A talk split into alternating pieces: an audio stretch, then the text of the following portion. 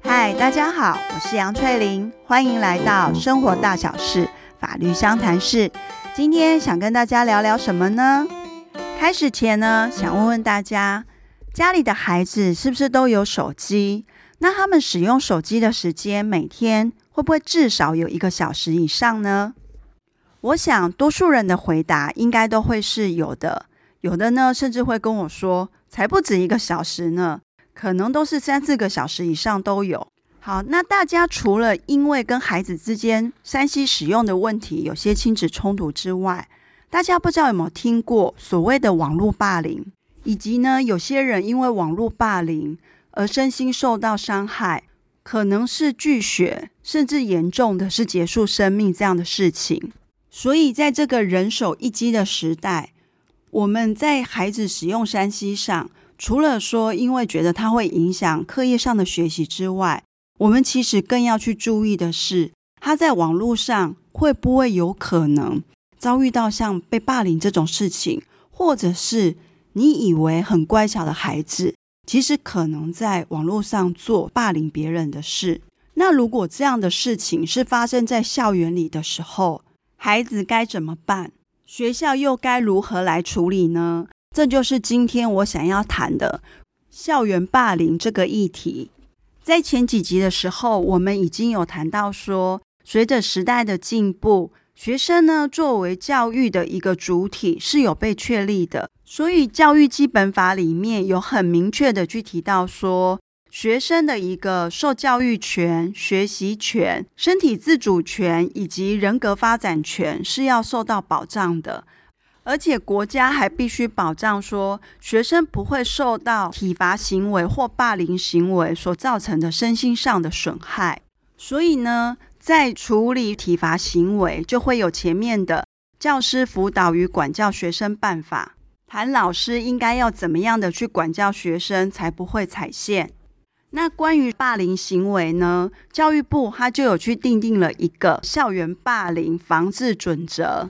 学校呢能够依据这个准则去营造一个友善的校园环境，预防霸凌事件的发生。那万一呢真的有发生霸凌事件的话，这个准则也会有一些相关的处理流程，来保障被霸凌者的权益。还有呢，如何引导这个霸凌者导正他的一些偏差行为？好，那我们接着就来看哦，是哪些人发生了什么样的事情会去适用这个校园霸凌防治准则呢？在人的部分呢，因为有霸凌跟被霸凌者嘛，其中有一方一定要是学生。另外一方呢，他有可能是学校里面的校长、教师、职员、工友，或者是学生。而这时候，就算是说两者是分属于不同的学校，也没有关系，还是是会去适用到这一个准则的。所以你就可以看到，所谓的对象，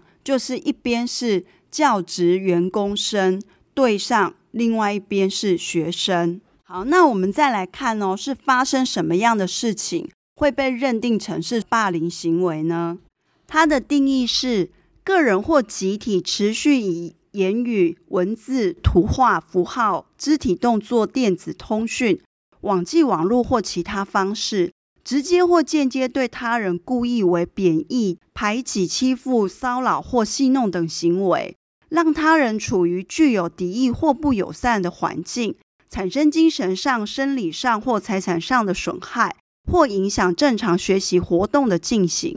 那我们做个归纳呢，是在于它有几个条件是要满足的。第一个就是它必须是要持续的一个行为，而这边的持续呢，就是相较于说，如果今天只是校园里的一个单一偶发的冲突事件的话，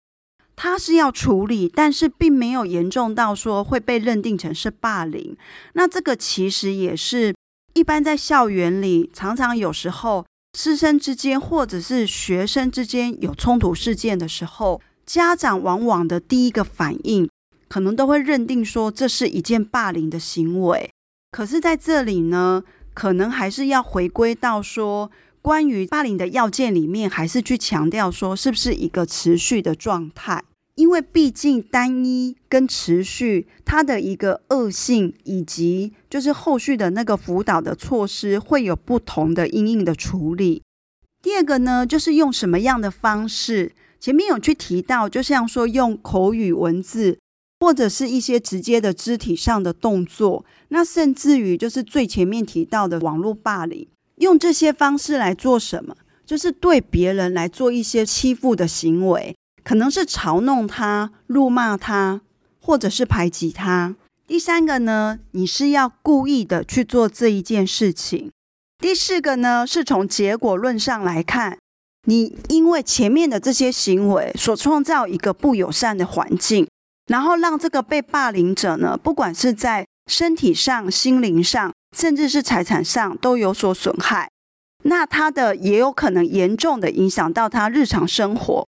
符合这四个要件，才会被认定成是所谓的霸凌行为，然后才会纳入霸凌防治准则来做处理。好，那我们接着来看哦。如果说今天这些行为都被认定成说是属于在校园里面发生的霸凌事件，那他会进行什么样的一个流程程序呢？根据这个准则呢，会成立一个防治校园霸凌因应小组。如果校园里呢有霸凌事件发生的时候，就由这个小组来进行调查处理。首先呢，一定是有受霸凌的人，他会去做申请调查，或者是受霸凌者以外的第三人，他知道这件事情之后，他去检举。接着呢，学校就要来看这个申请调查或检举的这个事件，是不是有进一步处理的必要。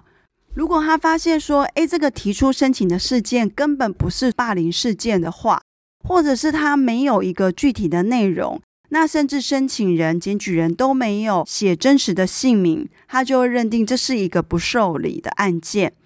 那如果他认为呢，从这个申请的内容看起来，整个事件的真实性很高，而且有进一步调查的必要的话，他就会让防治校园霸凌因应事件小组赶快去进行。后续更详细的调查，而在关于处理这种霸凌事件，也跟校园的性平事件一样，他会很重视的是被害人权益的保障，包含很多的事件会是去用保密的方式去进行，而且如果是双方的权力地位是不对等的话，他是并不会让他们去做进行对质的。那原则上呢，学校在受理这种霸凌事件。它的一个处理的一个时限，加上可得延长的话，最多就是在四个月内就要做出一个调查报告的结果。而这个调查报告的结果，在校园方他能处理的，就是认定说它是一个成案的霸凌事件的话，其实它最重要的是后续对于霸凌者跟被霸凌者的一个辅导计划。如果呢，这个霸凌事件，他可能有涉及身体上的伤害，而有刑法的问题的话，会因为这些少年的身份而去适用少年事件处理法或儿童及少年福利与权益保障法相关的法律来处理。而校园这个霸凌的防治处理准则呢，它其实的重点是在于说，如果经调查确实有霸凌事件成立，更重要的是后面的一个辅导计划。包含呢，对于霸凌者跟被霸凌者后面的一个辅导计划。那如果申请人或者是被认定是霸凌的人，对于这样的一个调查结果，他认为是不服的话，他可以再提出一次的申，校方会召开审议小组，然后呢再去做一次申复的决定。而如果最终还是对这个申复决定还是不服的话，那就会按照你各自的身份。如果你是学生，可能就是再去走学生的申诉的管道；如果是教师的话，那就是根据教师法的规定来进行。那其实啊，刚刚就有提到说，处理这个校园的霸凌事件里面，其实最重要的是在于说，当调查整个案子是成立的时候。要怎么样去进行辅导，那个才是最重要的。所以这样的一个准则里面，也援引了一个叫做修复式的正义。以往呢，校园如果发生霸凌事件的时候，在调查成立之后，就是对于霸凌者给予校规上的惩处，可能是警告或者是记过，那也会要求这个霸凌者必须去对被霸凌者进行道歉。这样的做法就是建立在说，犯了错就必须要付出代价，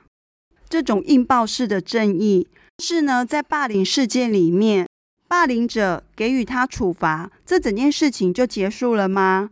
其实，在霸凌事件里面被霸凌的人，身心所受到的损害是非常的大，然后可能也对于他后面的人生影响很大。那这一块，除了说透过专业的辅导人员来给予他协助之外，有没有可能这个霸凌的人，他也可以在这个部分进行某些的弥补，然后让那个伤害的程度能够尽量的去减低呢？还有，我们曾经也听过，小时候少年犯，长大成人犯。对于这个霸凌这样子可能造成别人不管是身体或者是心灵上伤害的行为，我们会不会预期说，希望他以后不要再发生？所以，如果今天只是用单纯的去处罚他，或许只是暂时的遏阻霸凌的人继续做这样的一个行为，但是如果能够让他自己打从心里面的去认同这是一个不好的行为。而用自己的力量去决定说不要再去做伤害别人的行为的时候，会不会是一个比较好的方式？所以这个就是所谓的修复式正义会出现的原因。它会怎么样的去进行呢？它就会经由霸凌者跟被霸凌者双方，以及双方的一个代理人，还有老师，大家一起坐下来讨论这整个的事件。透过对话的方式呢，彼此去厘清事件为什么会发生了，而且在这个过程中呢，被霸凌的可以讲出他的感受，让霸凌者知道说他到底做了什么事，然后造成别人有多大的伤害。那未来整个在辅导的作业上能够怎么做？学校的老师、校方，甚至于是社区的一些其他的资源。可以怎么样的共同的来帮助这两方，不管是霸凌者或者是被霸凌者，用这种类似调解或者是和解的方式，其实是比较能够达到说，被霸凌的人他的心理上会得到比较多的修复，那霸凌别人的人可能更能够去意识到说自己到底做了什么样的事情，而能够发自内心的决定要不要去修正这样的行为。那避免以后这种事情再发生，那这个其实也是整个校园霸凌防治准则，他希望达到的防治霸凌事件的发生。而要去进行这样的程序，其实是需要花很多的时间跟人力，但要达到那种预防，就是霸凌事件再发生，它的效果会比单纯的给他大过小过来得好。好，那我们这里做个小总结哦，就是当校园里面有发生所谓霸凌事件的时候，他要走的相关的程序会依据校园霸凌防治准则来进行，那就必须要先去看对象是谁，那有没有符合霸凌事件，是不是霸凌的行为呢？它有几个要件要去注意。那有一点呢，是一般人有时候会把一个单一偶发的一些冲突或者是打架的行为。去认定说它是一个霸凌行为，可是霸凌它是相较比较严重，是要有达到一个持续性。再者就是说，在校园里面，在处理这个霸凌的一个程序该怎么进行，我们在前面也做一个简单的说明。最后也介绍了说，他在里面有一个希望能够达到真正防治霸凌再发生，然后有一个学校能够是一个友善校园，所以就引进了修复式正义的策略。我们今天的 podcast 就到这边结束喽，下次再见，拜拜。